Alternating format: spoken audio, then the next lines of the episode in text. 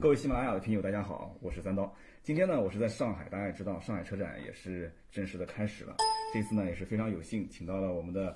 陈玉东陈博士。如果大家有印象的话，去年啊，我们有一次的这个喜马拉雅的节目也是啊，老陈有约。 我们去年是跟陈博士一起聊了一下博士的相关的一些在当时是在北京车展，对对吧？展出的一些相关内容。这一次在上海车展，我们看到的话，博士的主题是致力美好生活。我想问一下老陈啊，就是你是怎么理解这个主题的呢？就你认为目前有哪些技术是能够给我们这些有车生活带来一些美好生活这样的定义？对，呃，这样，呃，各位听众大家好，那个很荣幸啊，今天又有机会，呃呃，在这个节目上和大家聊聊天。嗯，那么去年呢，我还记得我们是在北京车展，因为中国的北京、上海车展是目前是基本上全球最大的一个车展了，是的，这轮流在北京、上海举办。今年呢，也是呃，按照惯例也非常荣幸，我们博士呢也在五 H 有一个非常大的展台，那这次展展览面积呢，也是我们有史以来最大的一个。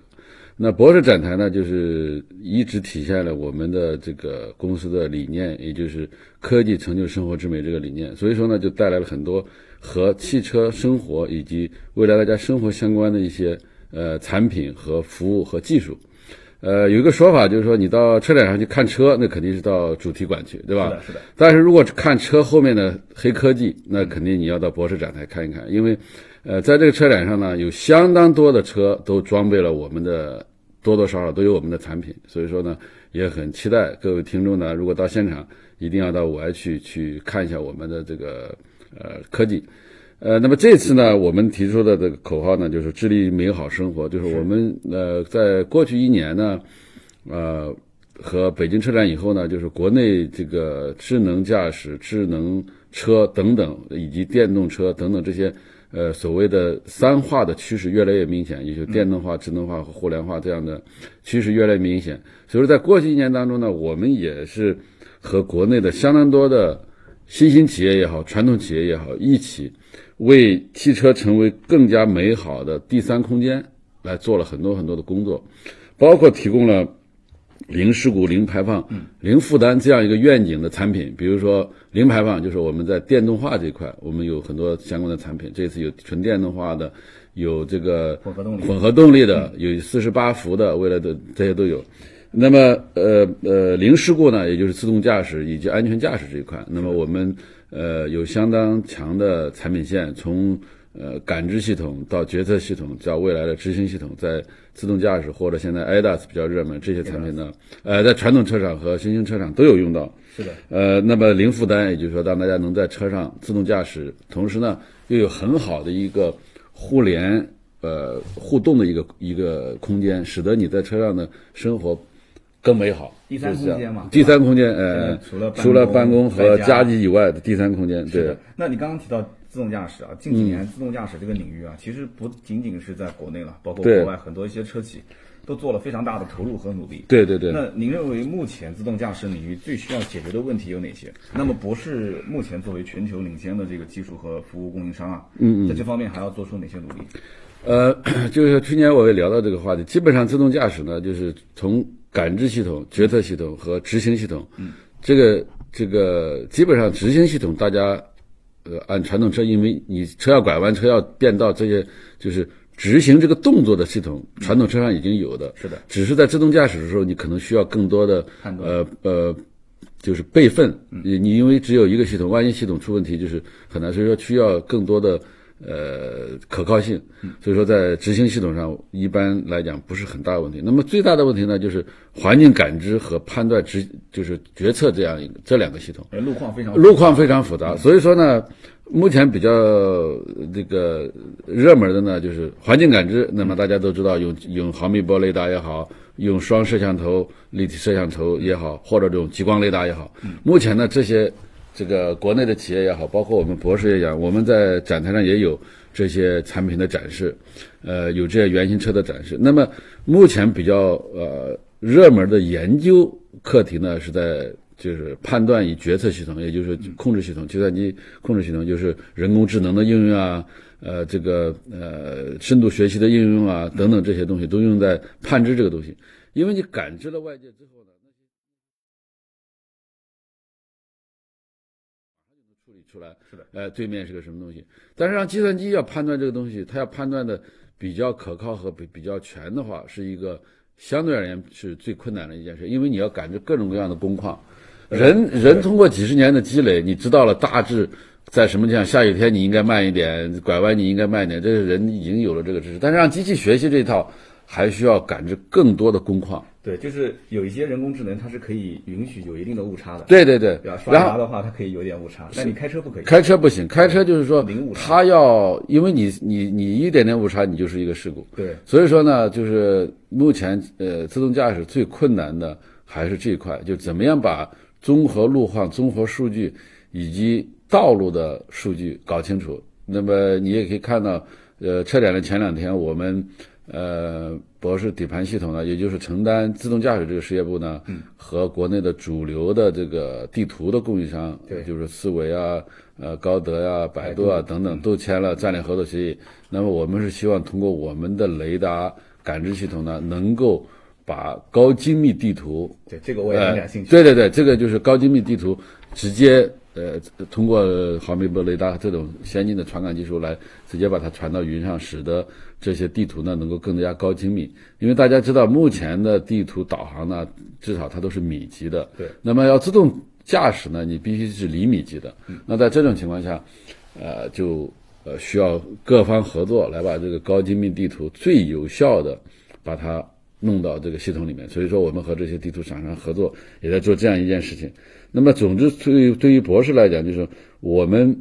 呃和国内的从 OEM，也就是汽车生产厂，嗯，呃，地图供应商，嗯，传感器供应商，以及很多 AI，就是自动嗯驾驶的初创公司也进行合作，互相学习。因为 AI 就是呃人工智能这一块需要大量的计算、判断和经验的积累，光靠我们一家是肯定不行的。所以说，我们和国内的一些呃企业呢，呃，包括一些这个初创企业进行合作，呃，也有很多。那么，我们也很荣幸呢，在二零一六年年底，我们在张江嗯高科技园区呢，也做了一个和自动驾驶相关的初创企业的孵化器，那么来对接一些博士的资源，来支持这些初创企业能够呃实现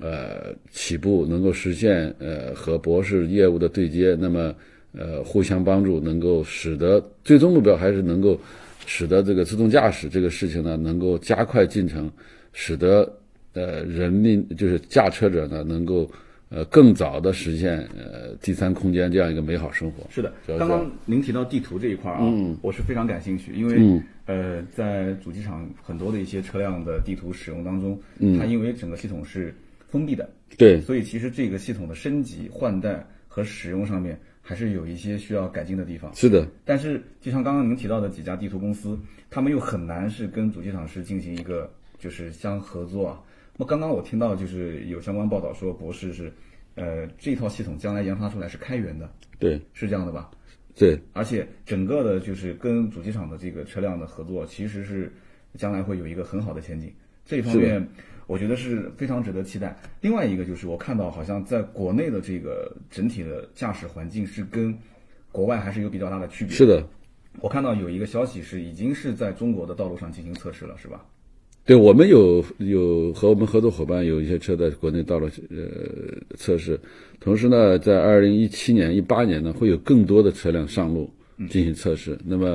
嗯呃很值得期待，对，很值得期待，就是说，希望明年车展的时候呢，呃，这些初创企业也好，或或者我们合作伙伴也好，或或者我们博士也好，呃，希望在明年车展上有更多的呃结果推向市场。那么从目前情况来看呢，大家都呃比较踊跃的，就是因为中国驾驶习惯和和国外和其他国家可能不一样，就是每个国家都有自己呃特殊的一点。那么比如说中国就是呃人车混杂呀、这个自行车啊，尤其是但已经越来越好。也也， 但是还是就是在呃呃上海可能不错上海了，出哎、的是全国最严厉的交规。对对对，你比如说像我我们昨天有个讨论，就说如果七十一路弄个自动驾驶的话，是很容易实现的。这上海的朋友可能都知道七十一路什么意思，就是在延安路延安路全线有一个全封闭的这个这个七十一路，那么你道路从法规嗯从从这个道路的话，它有优先权的，那你把它实现自动驾驶呢，是很容易一件事情，因为它。呃行车线路规定好的，嗯那么同时你其他人都要让他，信号灯也要让他，那么他只要判断前面有没有人，那么可以往前走，就是实现自动驾驶很比较容易。但是其他在人车混杂的情况下，实现自动驾驶还是比较难的一件事情。所以说，大家就是从主机厂商、呃，我们供应商以及很多初创公司都在侧重于不同的地方来做。嗯所以说，目前就是这样一个现状。是的，去年啊，我记得呃有一个很大的事件，大家应该印象很深，就是阿尔法 Go，对对吧？战胜了李世石时期的一个围棋大战。是的那么我们其实看到了这个 AI 的人工智能非常强大，是的但是呢，很多人也开始产生了一些不太好的联想和推测。嗯嗯，他会觉得说，哎，就是车企目前也在尝试用这个 AI 智能，是的，是的，让这个技术联系起来。不知道最近速八您看了没有？ 速八没有看，速八里面有一个镜头就是，呃，黑客直接侵入到汽车的系统里面，是的，然后所有的车就没有人就自动开了嘛。是的。你觉得这一幕是科幻片，还是将来真的会会呈现？那么我您我您怎么看 AI 技术相关？我我觉得是这样，就是黑客侵入到这个车的这个呃电脑里面控制车辆车，呃嗯这是未来自动驾驶必须要解决的一个问题。嗯，这种场景是很有可能出现的。很有可能是吧？对，就是说，这就为什么在整个车载的控制系统里面，大家都比较小心，就是什么样的人能接入到电脑本身的数据，就是行车控制电脑或者发动机控制电脑这些关键的，比如说还有呃 ESP 的电脑，这些电脑不会轻易开放给其他人。就能够对，主特机别厂远程，主机厂这一块的系对统，就大家都大家都比较小心这，就在嗯这。当然，未来你到自动驾驶或者未来就是 Forta，也就是说你你升级，就像特斯拉现在升级，通过呃互联网的方式，就是通过空中把这个呃数据传到车载电脑这一块。那么未来让车能够自动这个被远程控制来动作的话，这个呃所有的车厂对这一块都比较谨慎，很谨慎它不会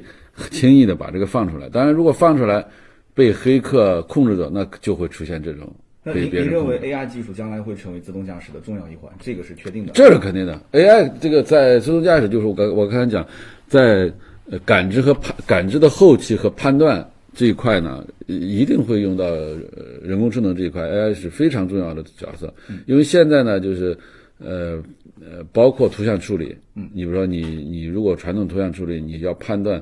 这个图像上是什么东西，嗯，呃不用 AI 技术是很难做到的，那么不用呃这个深度学习是很难做到全景的判断，它这个系统必须要能够自自适应的学习，所以说呢，AI 技术在呃自动驾驶上面肯定会起到一个非常重要的作用。但是我想说的呢，就是安全性上面，就是没有百分之百的把握的话，大家不会让远程的这个系统或者 AI 也好，能够控制到车的完全这个失控。是的，所以说这个我们车企呢，就从车企和供应商来讲，对大家对数据安全和这个无线连接这一块，大家还是比较小心。目前开放的大部分还是一些娱乐功能，嗯呃，远程的控制啊，远程的这些。那么自动驾驶这一块，未来我们相信我们车界的人能够把这个问题解决掉，不要出现。这个像速八上面，我尽管没看过这个电影，但是你描写我这刚个，刚描述了一下，哎对。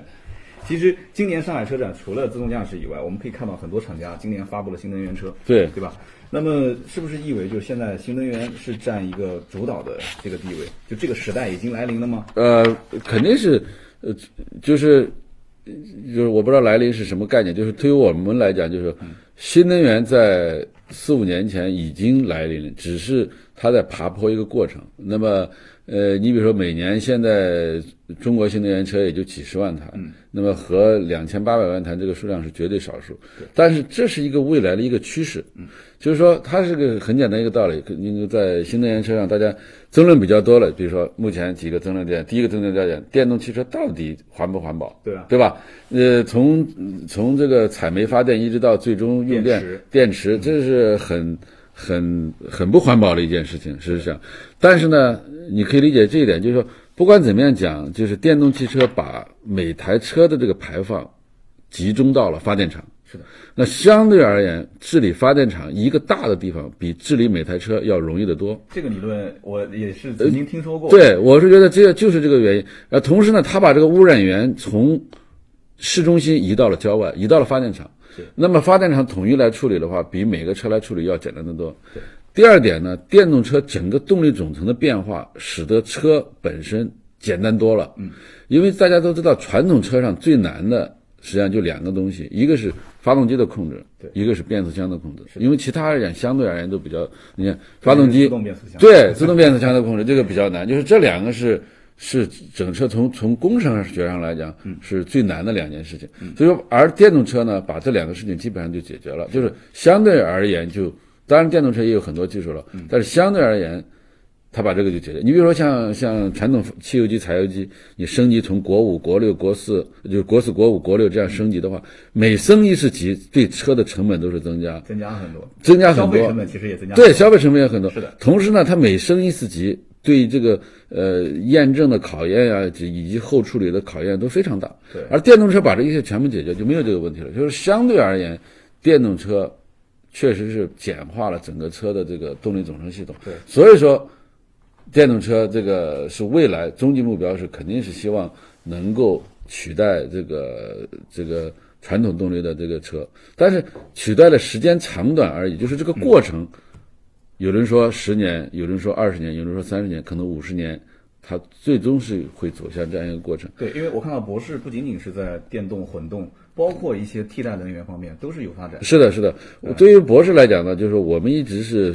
多轨制，就是说目前呢，就是实事求是讲，我们在二零一六年这次也发布了，我们做了六百多亿人民币的这个呃，在中国就做了六百多亿销售，很厉害那这部分大部分呢，就是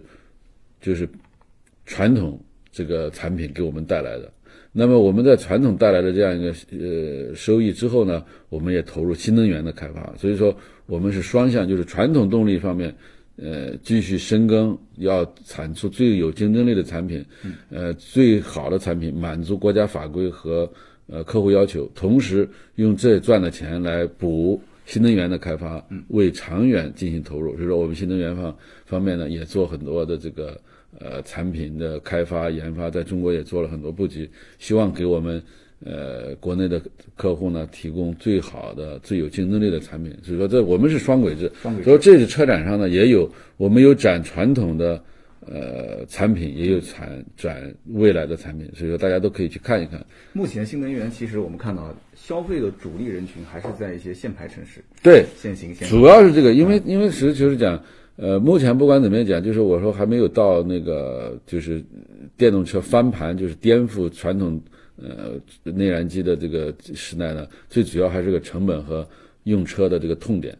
呃，目前呢，不管怎么样讲，如果同样一台车，同样一台大小来讲，那么电动车的整个动力总成的成本还是高于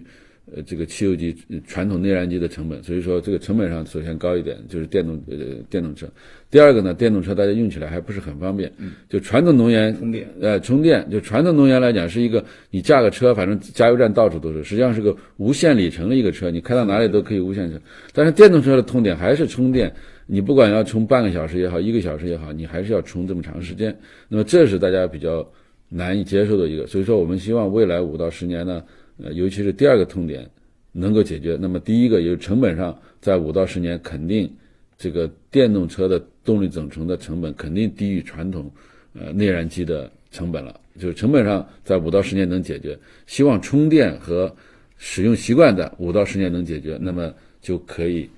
呃新能源上就可以大力发展，就是这个道理。还有就是很多消费者其实对于这个续航里程的一个焦虑症，就是焦虑症嘛，啊，非所常以说焦虑去年我记得我是给大家也说过，我说你在目前的情况下，第一台车不要买电动车，嗯，那么第二台车你家里两口子上班，第二台车可以买电动车，就是这日个道理。常的话，对，代代步可以用，但是你要跑长。长途啊，节假日去哪儿玩啊，还是传统能源，因为目前国内这就是现状，是的，是啊的，每天出门的时候，手机没电恐慌，就是啊电脑没电恐慌，是啊电脑现在大家都不是很担心了，就是手机不能没电，再一个车不能没电，就是这样。说现在每天出门，呃，要有安全感，首先就是把信用卡给还了，然后再把手机给充满电，就是 要不然就恐慌啊。嗯，其实随着现在目前互联网汽车的一个概念兴起啊，嗯，我们也可以看到很多互联网汽车现在是在做造车的这件事情。对有的呢是呃俗称叫 PPT 造车，对，但是有一些确实已经开始量产。是的，是的，是的。那么，比如现在比较有名的像百度、谷歌啊、阿里巴巴这些，您认为现在目前啊，就是互联网车企最终它可以在汽车制造领域去获得一席之地吗？还是说，他们将来依然是需要跟就是现在已经成熟的这些汽车制造企业合作才能成功？就这两个观点，你认可是哪一个？我觉得他们是有一时之计的，这就为什么就是在这次，呃，车展上大概有十几家这个新新新兴的这个我们叫汽车界的新生力量，也就是说 OEM 的新生力量。那么这些新生力量呢，呃，他们试图解决呃用车的一些痛点，呃，比如说充电难的问题啊，比如说这个销售模式啊，他们是希望解决这。当然，他们还没有上市，最终最终客户的接受程度，那么我也没办法判断。嗯对于我来讲呢，就是说他们这种新生力量是可以这个支持和，因为汽车两千八百万辆是足够大的一个市场，那么未来中国肯定三千六百万辆是指日可待的事情，就是未来几年肯定要达到这个事情。那么对于他们一个车厂做个几十万台，这个完全弄个分市得场上是。能包容得了啊的。对，是它完全包装得了，就是说你你整个加起来，所以每个这些厂，就是我刚才讲了，就是尤其是电动车，它简化了很多造车的过程和工艺之后呢，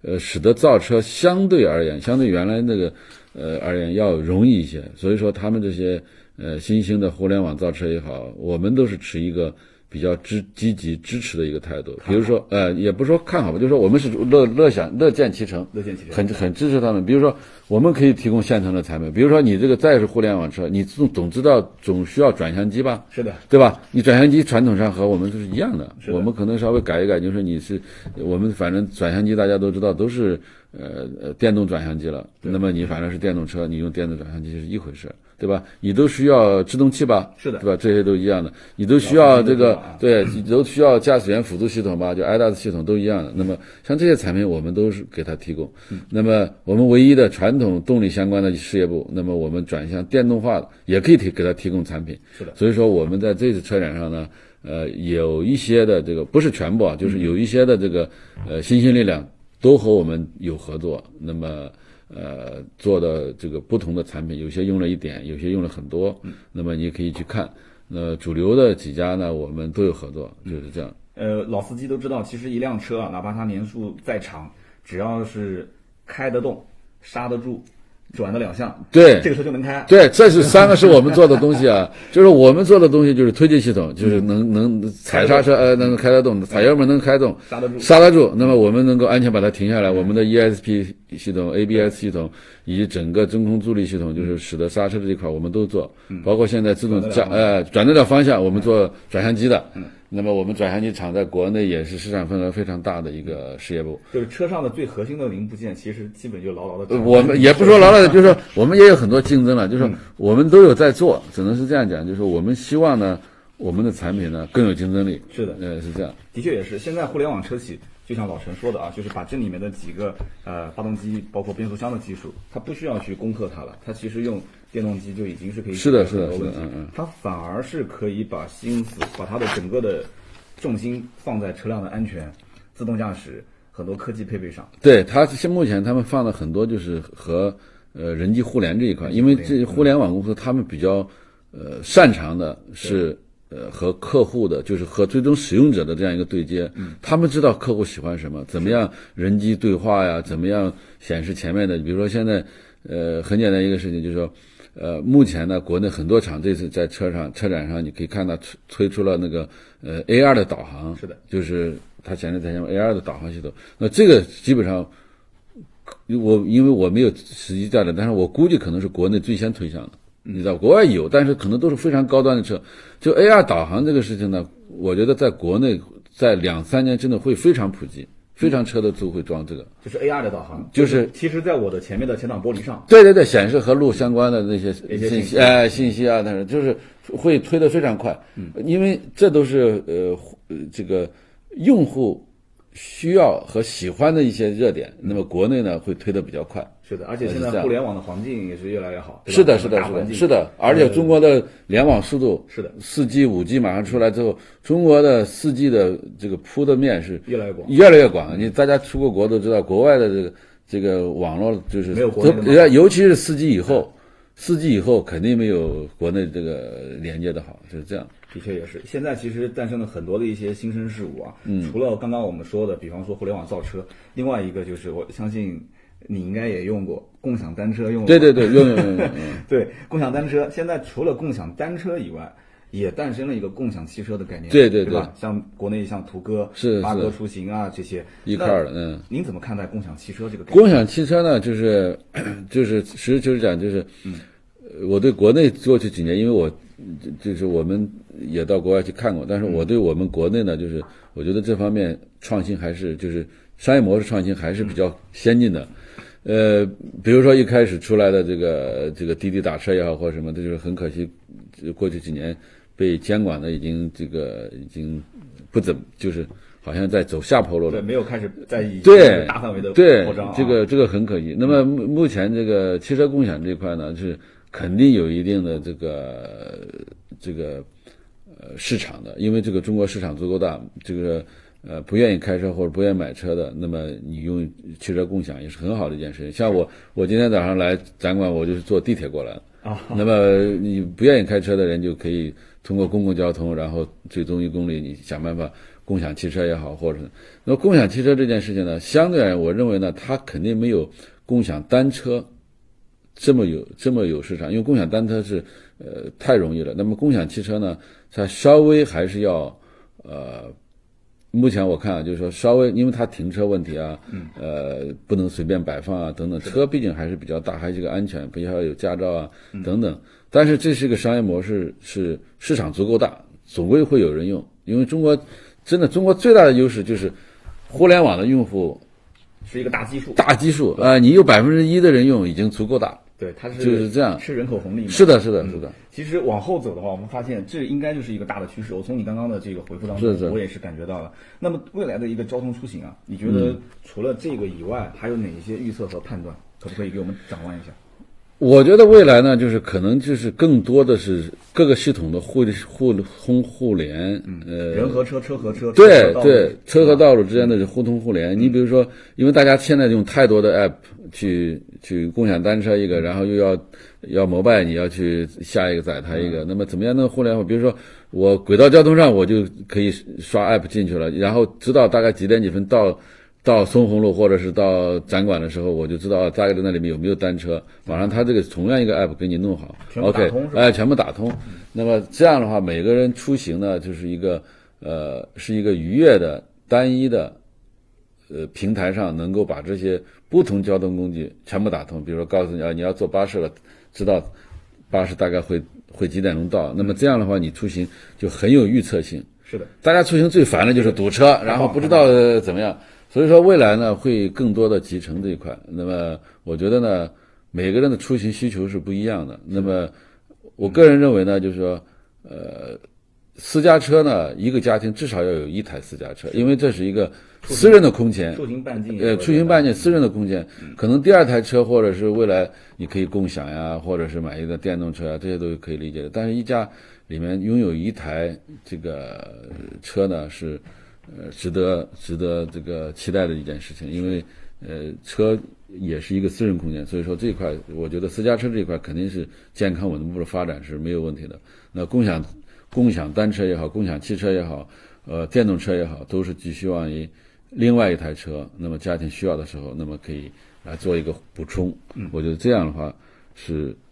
弄得汽车业能够健康稳步的发展。是的，今天听到老陈讲那么多啊，其实我现在基本上已经很清晰，不知道我们的听友有没有，呃，跟我一样，因为刚开始的时候我问的问题就是这次博士上海车展的主题，它是致力于美好生活。刚刚老陈讲了一句话，就是说，每当你出行之前，你会考虑很多的一些问题，怕堵车，怕找不到车。就像我今天出门之前打不到车，然后我要用专车。装完车之后，我到了现场，我还要考虑到是不是要步行一段距离啊，或者是要再骑一骑共享单车。今天一会儿再出去的时候，我还要考虑去乘公交啊或乘地铁，我还要看一下相关的行程表。我会动用很多的 app，